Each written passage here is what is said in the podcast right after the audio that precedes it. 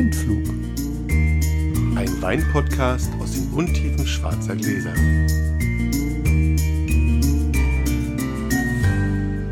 Hallo Sascha. Hallo Felix. Wollen wir Wir? mal ganz kurz sagen, was wir eigentlich sonst machen hier? Eigentlich sonst trinken wir hier Wein. Richtig. Aber es ist Januar. Januar und ich trinke im Januar keinen Alkohol. Also trinken wir heute Was kein alkoholfrei Wein. ist. Genau, Genau. was alkoholfrei ist. Das weiß man gar nicht. Ob es Wein ist, wissen wir gar nicht. Aber wenn, Alkohol, wenn man Wein nach Alkohol definiert, dann trinken wir kein keinen Wein. Genau. Und die ersten beiden Folgen im Januar waren vorproduziert. Deswegen können wir auch jetzt erst unsere Spendenaktion auflösen. 3400 Euro sind zusammengekommen mit unserem Blindflug Live-Event. Immerhin. Das finde ich gut, weil ich war in meinem Leben schon bei ein, zwei, drei Charity-Events, wo alles, was sozusagen angeboten wurde, dann unter Wert äh, wegging und so, dass die Leute auch noch Schnäppchen gemacht haben. Das war ja das, was ich unbedingt vermeiden wollte. Ja. Wir können mal so sagen, wir haben selber, hast du 1000 Euro freundlicherweise gespendet, weil du die, Wette verloren hast. Wir kommen 2400 kommen von, von Hörern und Teilnehmern. Wir haben eingeworben ungefähr 1000 Euro Geldwert an, äh, an Sachleistungen vom Restaurant Parkstern und von Sophienwald, unserem Glaspartner. Plus wir haben Weine gebracht, die im Einkauf gekostet haben, so um die 800 Euro. Das heißt, wir haben doch deutlich so 600 Euro mehr oder sowas erwirtschaftet, als wenn wir das einfach verkauft hätten. Ja. Das ist äh, schön. Hat auch damit zu tun, dass die zweite Flasche ADL von mir für 700 Euro versteigert Sehr worden schön. ist. Sehr angenehm. Vielen Dank an den edlen Spenderkäufer. Und dass noch einige Hörer die Schatulle aufgemacht haben und das Ganze aufgefüllt haben. Wir haben gesagt, wir wollen mindestens so ein Ergebnis haben, damit wir motiviert sind, sowas nochmal zu machen. Genau. Ich denke also, wir werden, wir wollen es noch nicht versprechen, weil es, bis dahin fließt noch viel Wasser, die Spree Ja. runter. Aber wir werden vermutlich sowas ähnliches oder das gleiche am Jahresende wieder machen. Genau, schön. Also es war gut, das fand ich auch. Ja. Also normalerweise Schwein in schwarzen Gläsern, heute was alkoholfreies oder entalkoholisiertes, je nachdem, in schwarzen Gläsern. Genau. Und äh, wer anfängt, entscheidet der Würfel. Wie immer. Würfel Und eine das ist wieder 5. meine 5 hier. Für Heimfort eine 4. vier. Aber ich komme näher ran. Sehr schön. Ich nehme mal Gläser mit. Schenk dem Sascha ein, ein Birkensaft mit Kohlensäure und Minzgeschmack. Bee-Tree heißt das Ganze. Ich bin super gespannt. Ich habe noch nie Birkensaft getrunken. So. Ich hatte ja eigentlich bei einem Star-Sommelier um ein Rezept gebeten für, bei jemandem, der für tolle alkoholfreie Weinbegle äh, Menübegleitung bekannt ist. Aber der hatte so viel zu tun, dass er mir das erst gestern geschickt Nein. hat und dann konnte ich die Zutaten nicht mehr. Gibt es dann im nächsten Jahr. So, erstmal zum Wohl. Klack. Muss man auch mal probieren.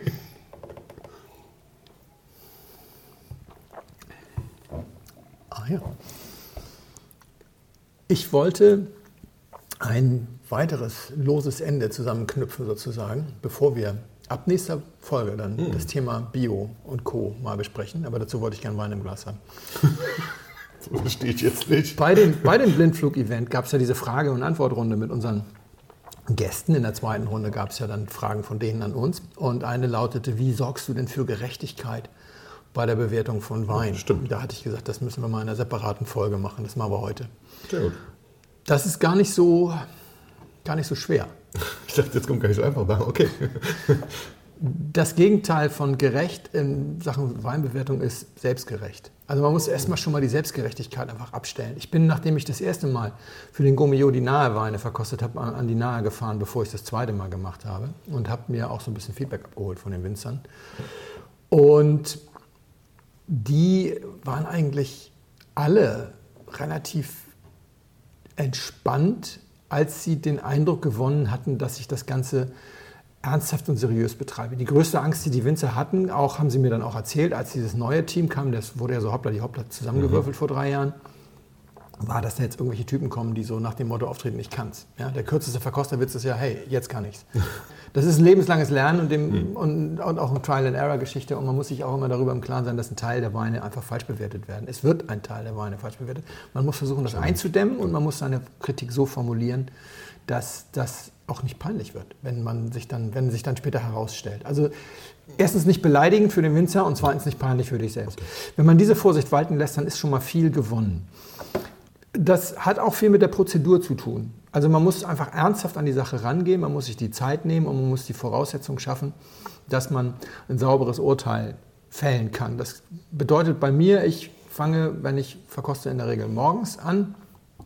Ich komme dann äh, hier runter und ich suche mir erstmal ein Glas aus. Ich werde mhm. ganz oft gefragt, mit welchem Glas verkostest du? Mit dem Glas, das mir am meisten Spaß macht, morgens. Das entscheide ich morgens und das entscheide ich auch jeden Morgen neu. Okay. Und ich habe ja, wir haben ja in einer Folge schon mal darüber gesprochen, dass es mir nicht möglich ist, Unterschiede zu schmecken zwischen Gläsern. Deswegen geht das wirklich vor allem darum, die Laune zu haben, etwas ins Glas in die Hand zu nehmen. Das ist in der Regel eines von vier Gläsern. Das ist entweder Gabriel Gold, Gabriel Mund geblasen, äh, das Weißwein von Sophienwald oder das klassische äh, Riesling Grand Cru von Riedel.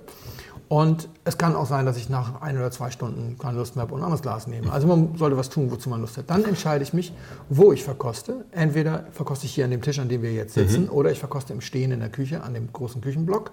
Auch tagesabhängig. Auch tagesabhängig. Ich setze mich manchmal auch um dann irgendwann. Das, okay. Es geht einfach darum, sich wohlzufühlen. Ja, das stimmt. Sascha hat ja schon ein paar Mal mit mir mitverkostet. Ich habe meistens Open House, wenn ich verkoste. Also dann können Freunde auch vorbeikommen, selber ein bisschen probieren. Und die werden dann nicht gefragt. Also Sascha hat hier schon im Sitzen mit mir probiert und auch schon im Stehen in der Küche. Das entscheide ich dann, weil da geht es ja wirklich darum, wie, wie ich mich wohlfühle. Und dann fange ich an zu verkosten. Die Weine sind natürlich alle in der Regel am Abend vorher eingekühlt. Also nicht alle, weil maximal verkoste ich vier, vier vier äh, Kollektionen an einem Tag. Und, und du verlangst hier deiner Familie ein bisschen was ab. Ja, aber wir haben zwei Kühlschränke, das ja, geht. Aber es geht. Hier sieht es schon, schon immer ja, ordentlich nach Verkosten aus, muss man auch sagen. Also. Und dann fange ich an. Und in der Regel ist es so, wenn mir ein Wein nicht gefällt, dann mache ich weiter. Wenn mir der zweite Wein nicht gefällt, dann werde ich misstrauisch. Wenn mir der dritte Wein nicht gefällt, dann greife ich zurück auf einen Wein vom Vortag. Ich habe, wenn ich hier verkoste, immer angebrochene Weine im Kühlschrank. Mhm die mir gefallen haben. Meistens, weil ich abends gerne noch ein Glas Wein trinke, aber auch so generell, mhm. weil es auch welche gibt, die ich über Tage verkoste, wenn sie besonders viel Luft brauchen oder besonders vernagelt sind oder so. Und wenn mir der Wein dann auch nicht gefällt, dann höre ich wieder auf. Dann weiß ich, ich bin gerade nicht gut drauf. Wenn mir der Wein ganz normal gefällt, dann weiß ich, ich habe Pech gehabt und habe jetzt gerade drei schwache Weine gehabt. Aber die, wichtig, die wichtige Bedingung ist, dass man sich darüber im Klaren ist, dass es eben Tage gibt, an denen das nicht so geht. Es gibt auch Tage, an denen gehe ich runter, habe das Glas in der Hand und denke, weißt du was, ich habe ja gar keine Lust zu verkosten und stelle das Glas auch wieder zurück. Und dann gehe ich hoch ins Büro und schreibe. Ja. Und meistens sind das nur ein, zwei Betriebstexte, die ich geschrieben habe. Dann komme ich wieder runter und sage, so, jetzt habe ich Lust. Ja? Gibt auch ein, zwei Mal pro Verkostungssaison Tage, da sage ich, ihr könnt mich alle mal auf dem Golfplatz. Also nicht, nicht erzwingen. Nee, nicht erzwingen. Kann ja. man nicht erzwingen. Ja, okay. Es gibt zwei Arten zu verkosten für das, was ich tue. Das eine ist das analytische Verkosten. Das ist immer zwingend notwendig, wenn du Gomio machst. Das heißt, du gehst rein ähm, oder du gehst hin und schenkst dir was ein, verkostest den Wein und dann fängst du an, so ein bisschen zu analysieren. Nehmen wir jetzt mal so ein Beispiel Riesling. Riesling kann ja sehr vielseitig sein. Es gibt Rieslinge, die haben so eine sehr mollige, reife Aprikose bis hin zu Bratapfel mhm. und dann so ein bisschen äh, noch äh, so, so, malzig oder so. Und es gibt Rieslinge, die sind eher, die erinnern dich eher so an weiße Blüten und zitrusfrisch und ein bisschen kalkig, mineralisch, irgendwie im Abgang kreidig oder sonst was. Das ist ein sehr breites Spektrum. Da gibt es kein richtig oder falsch, da gibt es kein gut und böse. Aber wenn du jetzt den Wein dann im Glas hast, ihn probiert hast, dann merkst du, okay, es ist jetzt, sagen wir mal, Abteilung vollreife Aprikose. Schrägstrich Bratapfel, dann weißt du, wenn das jung mollig wirkt, das wird in 90 Prozent der Fälle nicht schlanker, sondern es wird immer molliger. Je länger das Ding reift, das heißt, der mhm. muss jung, muss der dann irgendwie schon eine zackige Säure haben, das muss beisammen sein, der muss mhm. noch Reserven sein und dann fängst du an zu analysieren, nämlich genau das zu sagen. Hat er denn dieses oder fällt er in jede Grube, die da auf dem Weg äh, liegt, ja, oder okay. umschifft er die Klippen? Und das ist so dieser analytische Teil. Da fällt dir relativ schnell auch auf, wenn du Lust hast zu verkosten, wenn du in einem Wohlfühlmodus mhm. bist, schnell, fällt dir schnell auf, ob du das noch mal ein bisschen länger beobachten willst, ja, wie der sich mit Luft entwickelt oder so. Oder ob, manchmal brauchst du zwei Minuten, dann ist der Wein erklärt und manchmal mhm. brauchst du drei Tage. Und die andere Art zu verkosten ist zum Beispiel jetzt in Wiesbaden bei so einer GG-Premiere. Da hast du dann einen Sechserflight, da setzt du dich hin, dann machst du den Kopf leer, probierst alle sechs durch und wartest darauf, welche zu dir sprechen. Und das ist nicht esoterisch gemeint, sondern es ist einfach, welche Sofortbilder, Sprachbilder in dir wecken, wo du sagst, das kann ich aufschreiben, das finde ich gut, das, das, ist eine, das ist entweder ein Haken, an dem ich hängen bleibe, auf ja. positive Art und Weise, oder das ist einfach die Faust ins Gesicht, so geil ist das, mhm. oder was ist ich was. Also so und da ist es dann einfach so, dadurch, dass du die, die nicht zu dir sprechen, aber weglässt, kannst du auch keinen Schaden anrichten. Ja, ja. Und das äh, Schwierige ist es, immer ehrlich zu sich selbst zu sein und immer auch bereit zu sein, zu sagen, ich habe jetzt Zeit verschwendet. sozusagen. Ja, ich habe mir jetzt einen Wein angeguckt, bin jetzt eine Weile probiert oder vielleicht sogar schon vier Weine und jetzt merke ich, dass das hat alles gerade nicht Hand und Fuß. Nichts. Das kann ich alles normal machen. Okay. Das, das ist äh, entscheidend und das machst du ein, zwei Mal am Anfang mit einer ganzen Kollektion und merkst eigentlich erst, wenn du das zusammenschreibst, dass das alles Murks ist. Und danach wirst du ein bisschen sensibler, weil du dir die Zeit einfach sparst. Und Ja, das ja. kann auch von vornherein mich ein bisschen in, äh, in Zweifel ziehen. Und dann sparst du einfach viel Zeit. Ich muss mal kurz meine Kehle befeuchten mit dem Zeug hier. Hm. Du hast schon ausgetrunken. Ja. Hatte Durst. Na klar, das Alkoholfreie kann man stürzen. Und mir ist ein, ein gutes Beispiel vor vier Tagen begegnet. Also wirklich, manchmal hat man das Glück. Das war ein Zuschauer der Webweinschule. Ich glaube, es ist kein Hörer. Sonst ist er jetzt, hört das jetzt, sei bitte nicht beleidigt, ich nenne ja auch gar keinen Namen. Der hat sich das Verkostungspaket für Fortgeschrittene gekauft und postet jetzt auf Insta die Weine, wenn er sie trinkt. Das finde ich super, das machen auch viele Leute. Und Ja. ich habe das auch in dem Booklet, was dabei liegt, darum gebeten. Und man soll mich auch auf jeden Fall taggen, damit ich dann äh, auch mitkriege, wie das Feedback so ist. Wir leben ja in einem Zeitalter, wo man jetzt keine E-Mails kriegt mit. Ich wollte ja mal sagen, dass das fand, sondern das geht ja anders, das finde ich auch völlig in Ordnung. Und er hatte jetzt den Berliner aus dem Paket, äh, Bründelmeier Kamptal-Terrassen. Das ist also ein Ortswein, kann man sagen, mehr oder weniger, also, oder gehobener Gutswein. Spitzenerzeuger, 2017 im Kamptal gutes Jahr und toller Wein, über den es schon auch viele positive Urteile gibt. Und der Kollege fand den doof. Das ist erstmal völlig in Ordnung. Auch bei solchen Weinen, die alle möglichen Menschen toll finden, kann das immer durchaus passieren. Er schrieb dann, der Wein würde irgendwie in der Nase quasi gar nichts bieten und er würde auch ansonsten eher spannungsarm und äh, nichtssagend sein. Und eigentlich tränke er ja sehr gerne Veltliner, aber der hier sei nichts. Und das ist so ein typisches Beispiel. Auch mir passiert das manchmal, dass ich Weine, die ganz viele Leute ganz toll finden, nicht gut finde. Und das kann dann auch durchaus trotzdem in An- und Abführung richtig sein. Es gibt da nicht wirklich richtig oder falsch. Man kann einfach einen beschissenen Tag haben. Aber das äußert sich in der Regel dann dadurch, dass mir der verbliebene Restzucker zu stark ist, dass mir die, dass die Nase zu parfümiert ist, dass mir die Säure zu spitz ist oder sonst was.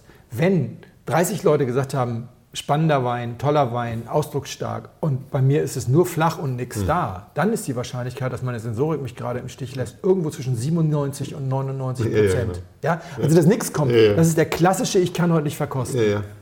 Und ich verstehe natürlich, dass der Privatmensch, der jetzt nur diese eine Flasche hat und der hat sich dieses Projekt vorgenommen, er will jetzt über alle zwölf Weine was auf Insta posten und so, dass der jetzt loslegt. Klar. Und den sich auch nicht in den Kühlschrank stellt nochmal bei drei Tage. Ja, Vielleicht merkt er es auch zu spät, genau, Ja, ja. weil ich würde in einer Gummio-Situation würde ich den Wein aber wegstellen. Ich hätte aber auch notfalls sogar noch eine Konterflasche. Aber das würden wir, wir würden ihn alle wegstellen und einfach eine neue Flasche aufmachen, wenn er Ja. schmeckt. Erstmal dann- Das auch. Ja. Das ist eine Frage des, des, des Lernens. Aber das ist so ein klassischer Fall, wo du dich über einen Wein äußerst und die Wahrscheinlichkeit, dass das nicht der Wein ist, sondern du es bist, liegt wirklich weit jenseits von 90 Prozent. Und das ist dann der Punkt, wo der Winzer beleidigt wäre. Wenn ich das in so einer Mhm. Gummio-Situation machen würde, dann wäre der Winzer eben sagen, das ist nicht seriös, Herr Botmann, dafür schicken wir übrigens auch zwei Flaschen und so weiter. ja. Das ist schon alles. Mehr ist es nicht. Also dann kommen gerechte Urteile schon zu, zustande. Plus eben, dass ich weiß, dass ich sag mal, jeden zehnten Wein nicht so ganz richtig bewerte und das entsprechend in der Formulierung von Kritik äh, sehr vorsichtig bin und sehr zurückhaltend. Dann machst du dir schon keine Feinde. Mhm, das stimmt. Ich glaube aber, das ist übrigens ein Grund, warum viele Menschen, normale Weintrinker, so Weine oft nicht nochmal trinken oder sie nicht gefallen, weil sie es einfach nur in so einem Tag aufmachen, wo es nicht läuft. Ja. Ja, und dann, das haben wir alle, da läuft es einfach nicht. Und das Interessante ist, man macht dann als Alternative einen Wein auf, den man kennt, bei dem man weiß, dass man ihn mag. Ja, genau. Und das haben wir auch schon in verschiedenen Folgen besprochen. Wir sind in der Lage, nicht vorhandene Verkostungseindrücke dann einfach zu ergänzen aus dem Gedächtnis. Und der schmeckt dann wie immer. Mhm. Ja, ja, und dann genau. denken Sie, siehst du, meine Sensorik ist völlig in Ordnung. Ja, ja, das stimmt. Nee. Hab ich gesagt. Nee. ist, ist sie tatsächlich immer noch nicht. Ne? Gut, so, was äh, sagst du denn über das Getränk, das ich dir hier eingeschenkt habe? Es war sehr süffig. Es ist, es ist kein Wein. Mhm. Es will, auch, will aber auch gar kein Wein sein. Nein. Genau, das ist sehr schön. Es hat so eine schöne, so einen schönen Teecharakter, Ja. aber ohne quasi ich sage jetzt mal, teig zu sein. Ja, Ohne also, Tannin, ohne Tannin also du hast nicht das Gefühl, du trinkst einen kalten Tee. Hm, das würde mir auch nicht gefallen. Nee, das hat eine sehr angenehme Frische. Hat Kohlensäure, muss man dazu sagen, haben wir noch nicht gesagt. Es hat Kohlensäure. So was ganz Blumiges. Und ich mag das gern. Also Ja. es ist, Kohlensäure ist aber sehr dezent. Genau, leicht Kohlensäure, leichte Süße. aber auch nicht, Süße, genau, auch nicht nicht zu so- viel. Ja, so eine frische Süße. So eine, Ja, genau. Ich würde sowas als Sektersatz für Antialkoholiker jederzeit zum Einsatz bringen. Ich trinke es heute das erste Mal auch. Und ich bin auch ganz angetan. Das ist wirklich lecker. Es kommt in Dosen, das ist blöd. Ja, also Getränkedosen, weiß ich nicht, brauchen kein Revival, erleben gerade ein Revival, warum auch immer. Aber ich sag mal, die zweimal im Jahr, den ich dann irgendwie, was weiß ich, was einer schwangeren Freundin oder einem strikten Antialkoholiker jetzt so ein Mhm. Glas Sektersatz spendieren muss, kann man diese Dosen auch mal kaufen. Da geht die Welt jetzt nicht von unter. Wir müssen, stimmt. Na, da sollten wir alle immer die Verhältnismäßigkeit wahren. Hast du eine Idee, was es sein könnte? Kein Wein Ja. und kein Sekt. Ähm, nee, tatsächlich nicht. Also es ist eine Mischung aus irgendwas. Es ist tatsächlich insofern keine Mischung, als dass äh, außer dem Süßungsmittel, äh, nämlich so ein Glucose-Fructose-Sirup, 7%, ganz bisschen Aroma, Pfefferminze, natürliches Aroma, Pfefferminze, bisschen Zitronensäure als Säurungsmittel, braucht man auch für, die, für das Spiel sozusagen, und dann 93% oder 92% Birkenwasser. Ach echt?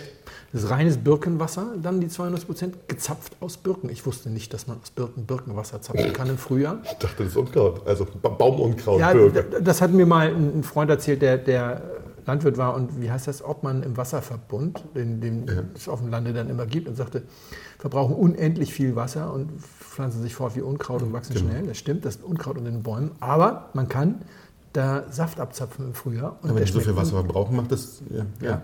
Und das schmeckt dann ganz schön gut.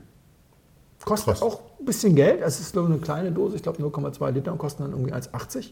Also dann sowas wie 8 Euro auf den Liter. Aber ich bin auch ganz angetan. Bee- Bee-Tree heißt das. Ich hole das Düschen. Birkenwasser. Danke. Hatte noch nie Birkenwasser. Ich auch nicht. Ja, Birkensaft nennen sie es hier. Oder steht irgendwo? Aus dem Birkenstamm gezapft. Aus dem Birkenstamm gezapft. Wie schön. Birkensaft. Sorry, Birkensaft. Ja, aber schade, dass sie das nicht in was anderes machen, wa? Also, weil so Birkensaft ist ja wirklich dann Bio eigentlich. Ja, so ähnlich. Aber sie können wahrscheinlich in dieser Größe, Ja, das vor stimmt. allem auf Dosen, und das fällt wahrscheinlich bei einer Flasche dann auf, wie wahnsinnig wenig da drin ist. Und dann kostet es doch ganz schön viel. Ja, das stimmt. Schön, danke. Oh. Wir trinken jetzt nochmal einen, sagen wir mal, Sektersatz. Der heißt Bla, was so viel heißt wie blau. Der Kopenhagener Sparkling Tea Company. Ich bin ganz gespannt. Cheers. Cheers. Wir kosten erstmal einen kleinen Schluck. Heute können wir auch mal einen großen Schluck kosten, ist nicht so schlimm.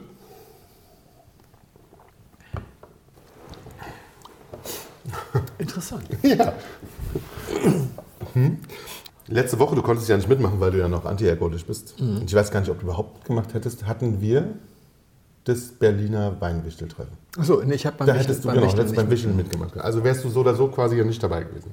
Das war im Grundsatz natürlich eine sehr schöne und nette Veranstaltung. Weinwichteln heißt, das schickt man sich innerhalb von Deutschland und ein bisschen Europa so Weine hin und her, kriegt jemand zugelost und schickt dann einen Wein, den man mag, Ja. An irgendjemand anders. Mit der Hoffnung, man kriegt einen Wein zurück, der auch von jemandem, der auch, der, der vielleicht nett ist. Wird Oder aber, nicht, was wird aber nicht überkreuzt, sondern jeder hat jemand anders. Jeder also hat der, jemand dem man anders, jemanden, genau. der, dem man einen Wein schickt, ist nicht der, von dem man einen bekommt. So sieht's aus. Und ähm, dieses kleine Treffen war natürlich eine, eine, sehr, eine sehr illustre Runde. Es waren alles Leute, die gerne Wein trinken und äh, die sich dann auf einen netten Abend zusammen erfunden haben, um die Weine, die als Wichtelweine bei ihnen ankamen, zu probieren. Das war schön. So grundsätzlich. Ja. Wie viele Aber- Leute wart ihr? Ähm, 14, 14 oder 15. Das war auch eine schöne Gruppengröße. Das ist so, dass immer noch quasi genug von einer Flasche so gerade für so Verkostungsschlucke noch mit rumgeht. Das ist, bleibt sogar noch ein mini bisschen was drin, was man nochmal nach, nachverkosten könnte. Also eine feine Größe. Was aber, diese, was aber diese Runde zeigte, ist doch, wie sehr wir in unserer Blase leben. da waren Leute dabei, die. Nee, das, das, das, die Leute, das ist okay. Das, also die Ja. Leute, die dabei waren, waren okay. Aber das geht tatsächlich um die Weine. die Ja, da- klar, da kommt wahrscheinlich Kam. auch mal was sehr, sehr Gewöhnliches. Da, ich würde das mit dem gewöhnlich auch unterstreichen, sagen wir, Ja. mal, sagen wir mal so. Wir hatten wirklich, ähm, wir haben mit Weiß angefangen, es war viel Weiß dabei. Ähm, und da war noch wirklich, die, die Weißen waren viel, viel besser als die Roten. Also was dabei war. Es waren gute Weiße dabei. Ich hatte, eh, ich hatte einen, einen Riesling von Lauer schick gekriegt, einen einfachen, fast 25 noch irgendwas. Also aber sehr, sehr schön Lauer ist Ja. immer fein. Es gab auch noch ein paar andere gute. Es gab auch da so Ausfälle. Ähm, das war dann noch was Prickelndes in, in, in einer weißen Flasche, ein Frisante. Das war wirklich, Schwierig. auch das könnte man so sagen. Ja. Es war eigentlich tatsächlich Untrinkbar. untrinkbar. Und gab es noch ein, zwei andere, die waren auch also wirklich nicht schlimm. Bei den Roten war es noch viel schlimmer. Mhm. Da war auch dabei ein halbtrockener Spätburgunder. Kann sehr gut sein. Es Kann gibt zwei, drei Produzenten in Deutschland, die fantastischen halbtrockenen Spätburgunder machen. Das war aber wirklich Keiner von denen. keiner von denen. Und also der, die Roten waren bis auf wenige tatsächlich ein totaler Ausfall. Und was, was das aber zeigt, ist ja wirklich wie, wie also ich hatte gedacht, tatsächlich in meiner, in meiner Vorstellung hatte ich gedacht, diese Weinwichtelrunde auch, setzt sich so ein bisschen zusammen aus Leuten, die kommen aus so verschiedenen, Hauptsache Wein, aus äh, den Weinkellerauflösungen, aus äh, Weintauschbörse und wie sie sonst noch so alle heißen. Und meine Idee, also Also alles Facebook-Gruppen für Alles die nicht bei Facebook-Gruppen, Facebook sind. meine innere Idee war tatsächlich, da schicken sich Leute Weine hin und her, die so ein Tick weit, Nerds sind. ja vielleicht. Ja, Ja? klar. Ja. Man, Ist ja, also für diejenigen, die es jetzt noch nie gehört haben, das ist auch, glaube ich, über Facebook weitgehend organisiert. Ausgangspunkt ist das Weinblog Drunken Monday Genau. von, von Paul Truschkowski und Auch, Nico auch sehr Mehlbach. weinnördig. Ja, und man äh, setzt sich quasi auf eine Liste, wird dann automatisch zugelost, kriegt dann eine Adresse von jemandem, dem man einen Wein schickt. Man tut das auf eigene Kosten. Also man zahlt das Porto und den Wein, wenn man den Wein bezahlt hat. ähm, Und kriegt von irgendjemand anders einen Wein. Genau. Und am Anfang waren das wirklich nur Nerds. Mittlerweile in diesem Jahr haben über 2000 Genau. Leute mitgemacht. Was natürlich total schön ist, weil es so eine schöne Bandbreite gibt, quer durchs Ja. Land. Also Ja. im Großteil ist es Deutschland, also quer durchs Land. Die ersten, die aufgesprungen sind, waren die, die Giga-Nerds. Die nächsten, Genau. die aufgesprungen sind, waren auch viele Winzer. Das stimmt. Das ist immer noch so, dass viele Winzer sich quasi promoten darüber, was Ja. auch Und- okay ist. Ja, völlig. Und jetzt kommen, oh, darf man sagen, die Hausfrauen? Das ist ja ein bisschen blöd, aber jetzt Nee, es ist schon, das stimmt schon tatsächlich. auch so ein bisschen die Thermomix-Gruppe jetzt Ja. teilweise. Und das ist auch einer der Gründe, warum ich nicht mehr dabei bin. Ich habe anfangs auch mitgemacht, spannende Weine bekommen. Aber bei 2000 Leuten hast du halt Die Chance, also ich zeig dir mal hier, manche Bilder erklären sich alleine auch durchs, durchs du Etikett. Foto mitgebracht. Ja, ja. Manche erklären sich auch einfach durchs Etikett, wo du schon beim Etikett weißt. Oh ja. Ja. So mit so einer schönen Traube drauf. Also Photoshop Light für Dummies Ja. und Etikette macht. Ja, also. Ja. Und dann ähm, waren das alles so Sachen, die waren, also es gab ein bisschen was, was okay war, aber auch nur okay. Ja. Und es war wirklich sehr viel Ausfall dabei. Ja. Und das zeigt, aber wie gesagt, das zeigt aber, wie, wie, wie weit wir sozusagen hier auch mit unserem Podcast und all dem, was wir so machen, wie weit wir vom normalen Weintrinker weg sind. Naja, klar, aber ich sehe jetzt hier gerade, hier ist auch Chateau Neuf du Punk, oder was heißt das? Nee, das Gesöff du Punk, oder wie heißt das? Was heißt das? Das Teil? Das irgendwas, irgend so ein Rosse, das war aber noch irgendwie okay. Also Ja, Chateau Neuf, also falsch geschrieben Genau, natürlich. Chateau Neuf du Punk. Cha- Chateau Neuf du Punk. Also das soll ja wahrscheinlich dann auch was ganz Tolles und, und Elitäres sein. Ja, nach hinten losgegangen, anscheinend. okay, da war, war ganz viel, was in den Losian gesagt hat. Das ist wirklich dieses, die, die, der normale Weintrinker ist, sind nicht wir. Also, Also ganz weit weg davon sogar. äh, Und man, kann es, mal man, davon, kann ich es, gehe man kann es davon- abkürzen. In Deutschland trinken mehr Menschen Wein als Fußball gucken. Ja. Das, ja, 42, 45 Millionen Menschen kaufen zumindest gelegentlich eine Flasche Wein. Das ist eine Quote, die kriegst du nur beim, beim Endspiel einer internationalen Meisterschaft mit deutscher Beteiligung hin. 45 Millionen. Und davon sind äh, 37,5 Millionen Menschen, die nur weniger als 6 Euro ausgeben. Also diese 2,50 Euro, muss man sagen, das ist fake. Ja? Also ich weiß, Ja. es gibt auch eine Hochschule, die das sagt, aber äh, das, man muss einfach sagen, bei 1,9 Milliarden Litern, die getrunken werden, hätte dann oder sogar 1,86 gibt es ja irgendwie als Zahl, die da kursiert. Man kann das relativ leicht runterrechnen. Insgesamt werden ungefähr 10 Milliarden Euro Umsatz gemacht Ja. mit, mit Endverbraucher. Äh, Wein oder 8 Milliarden und dann bist du bei, bei 4 Euro oder sowas. Da muss man dann noch ein bisschen was rausrechnen und so, aber also 1,86 sind es nicht. Es sind auch nicht 2,50 Euro. Aber es ist extrem wenig Genau. und es gibt eben diese, diese Untersuchungen, wie viel die Menschen ausgeben. Und nur 7,5 Millionen von diesen 52 Millionen geben mehr, geben wenigstens gelegentlich mehr als 6 Euro aus. Und wenn du dann auf 8 gehst, Dann bist du schon äh, unter 4 Millionen Euro. das ist krass. Und das ist dann, Und ich vermute ja trotzdem, dass die Leute ja eigentlich einen Wein verschickt haben, den sie mögen. ja, aber ich glaube auch mittlerweile ganz viele, die sagen, ich zeige denen mal, dass es nämlich gar nicht teuer sein muss. So. Ja, das kann auch sein. Das- ja, die- auch, auch diese Möglichkeit besteht Ich natürlich. mich, also, ja, das klingt arrogant, ich habe mich versucht, aus dieser Welt komplett fernzuhalten. Und wenn mir, wir haben das ja auch schon mal im. Podcast gehabt, wenn mir Leute mit sowas kommen und sagen, ja, und dann sage ich immer ja, ja, und dann versuche ich einfach nur woanders zu gehen. Ich muss niemanden mehr bekehren. mhm, das stimmt. Und ganz viele Leute versuchen, mich zu bekehren und es ödet mich nur an. Ja. Das stimmt, ist es auch. Es war, wie gesagt, es war lustig zusammenzusitzen, aber also ich aus so eigener, aus eigenem Gusto hatte ich noch, weil ich mir dachte, dass das nicht so gut wird, hatte ich dann noch zwei rote mitgebracht von mir, um den und es war auch gut. Die haben dann noch mal den Arm so ein bisschen nach hinten raus gerettet. Das war Ja, im klar. roten Bereich wirklich so, wo du sagst, ja, schön, dass wir noch was anderes trinken konnten. Aber es war schade. Also es war wirklich schade, dass, dass, dass äh, aber vielleicht hast du recht, dass es durch die Masse ist. Durch diese große Masse an Menschen, die da mitmachen, kriegst du halt einfach ganz viel Banalität damit rein. Und das ist dann natürlich nicht mehr so wahnsinnig schön, Ja. ehrlicherweise. So, hier los. Interessant, das Getränk. Der erste Schluck war erstaunlich fleischig und herzhaft.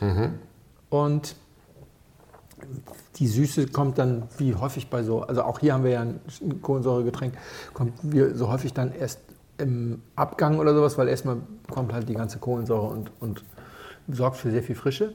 Die Nase ist so eine Mischung aus Hubba Bubba, also wirklich sehr, sehr bunt und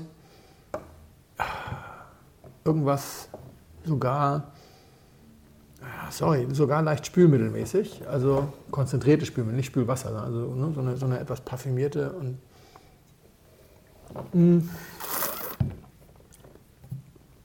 am Gaumen hat das ein bisschen was Herzhaftes, ein bisschen was Medizinales auch.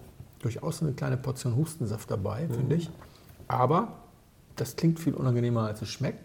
Das ist ganz angenehm und wäre jetzt aber wirklich auch was, was ich aus einem Weinglas trinken würde oder sowas. Also nichts für die großen Schlucke und vielleicht sogar ganz interessant in der Essensbegleitung. Ja.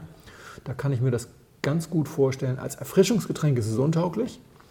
Dazu wäre es mir dann auf Dauer zu, zu schräg in der Aromatik. Äh, Es kommt auch aus dem, aus, es kommt tatsächlich aus dem Bereich der Essenbegleitung. Ich finde es ganz gut, tatsächlich. Ich find's aber auch ganz gut. Aber aus dem Bereich der Essenbegleitung, glaube ich, ist es wirklich grandios. Ja? Es kommt auch daher, es ist eine, ähm, eine Entwicklung eines dänischen ähm, Sommeliers. Heißt Jakob Koschemba oder Koschembe, je nachdem, wie man es ausspricht. Ist die Sparkling, die Kopenhagener Sparkling Tea Company, so ein ja. Startup. Ähm, und der heißt Bla, was so viel heißt wie Blau. Und die haben sich auf die Fahne geschrieben, die besten antialkoholischen, haben sich ja viel auf die Fahne geschrieben, aber die besten antialkoholischen ähm, Getränkealternativen zu produzieren. Und das ist sozusagen ihr Champagner-Sektersatz sozusagen. Ah, ja. Und ich glaube tatsächlich, dass eine Essensbegleitung wirklich super funktioniert, wenn du dazu auch noch wirklich richtig kochst. Dann ist das Ja. mega. Es sind ähm, neun verschiedene Teesorten, die da gemischt werden. Ist alles wirklich Bio und hat dann noch so ein bisschen was drin, damit es noch mal ein bisschen schmeckt. Aber alles keine, keine zusätzlichen, also keine chemischen Sachen drin, sondern alles bloß ungezuckert, wenn ich mich, wenn ich es nicht, ähm, wenn ich es richtig im Kopf habe. Genau, ungezuckert. Alles wirklich nur reine Natur. Also Ja, ein bisschen Zucker Säfte ist ja ich auch. Ja, ja, genau. Ja. Also nicht, nicht, nicht, zus nicht zusätzlicher Zucker nochmal dazu Ja, packt, sondern ja. nur das, was sozusagen in den zusätzlichen Fruchtsachen nochmal drin ist, womit sie es noch so ein bisschen pimpen. Gut. Teuer. Schlecht. Die Flasche kostet 19 Euro. Wow. Das ist also wirklich sozusagen ein, einen tatsächlich Insektersatz. Ja? Mhm. Wird, auch so, wird auch so preislich behandelt. Mhm. Und ist natürlich aus dem hippen Gutessenland Dänemark natürlich dann auch wahrscheinlich okay. Ja. da ist ja alles nicht so richtig günstig, was mit Essen und Trinken zu tun hat. Ja. Ich fand es spannend. Ich finde es auch spannend. Ich finde es tatsächlich, also wenn du mir das als Aperitif am Empfang äh, in die Hand drückst, sozusagen alle kriegen irgendwie ein Glas Chammes und ich kriege hm. dann so ein Glas, weil ich gerade meinetwegen im Januar keinen Alkohol trinke, dann würde ich das vermutlich nicht austrinken, weil, nicht, weil es nicht so viel Trinkfluss hat. Ich habe immer noch was drin in meinem Glas.